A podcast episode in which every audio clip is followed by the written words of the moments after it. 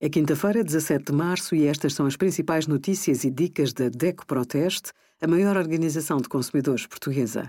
Hoje, em DECO.proteste.pt, sugerimos verifique os montantes na plataforma e-fatura para as várias categorias de despesa até 31 de março. Como identificar os símbolos de perigo dos produtos de limpeza, o melhor seguro de saúde no nosso comparador de seguros.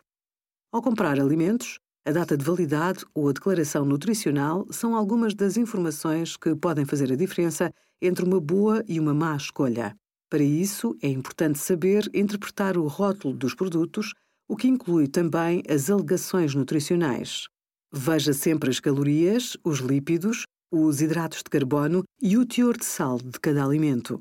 Muitas embalagens têm o rótulo colorido Nutri-Score, que ajuda a informar sobre a qualidade nutricional dos alimentos e a identificar opções mais saudáveis nos supermercados. A Organização Mundial da Saúde recomenda uma redução do consumo de açúcar em cerca de 10% e aconselha um consumo de sal inferior a 5 gramas por dia.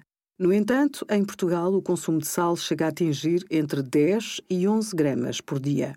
Obrigada por acompanhar a DECO Proteste a contribuir para consumidores mais informados, participativos e exigentes. Visite o nosso site em deco.proteste.pt.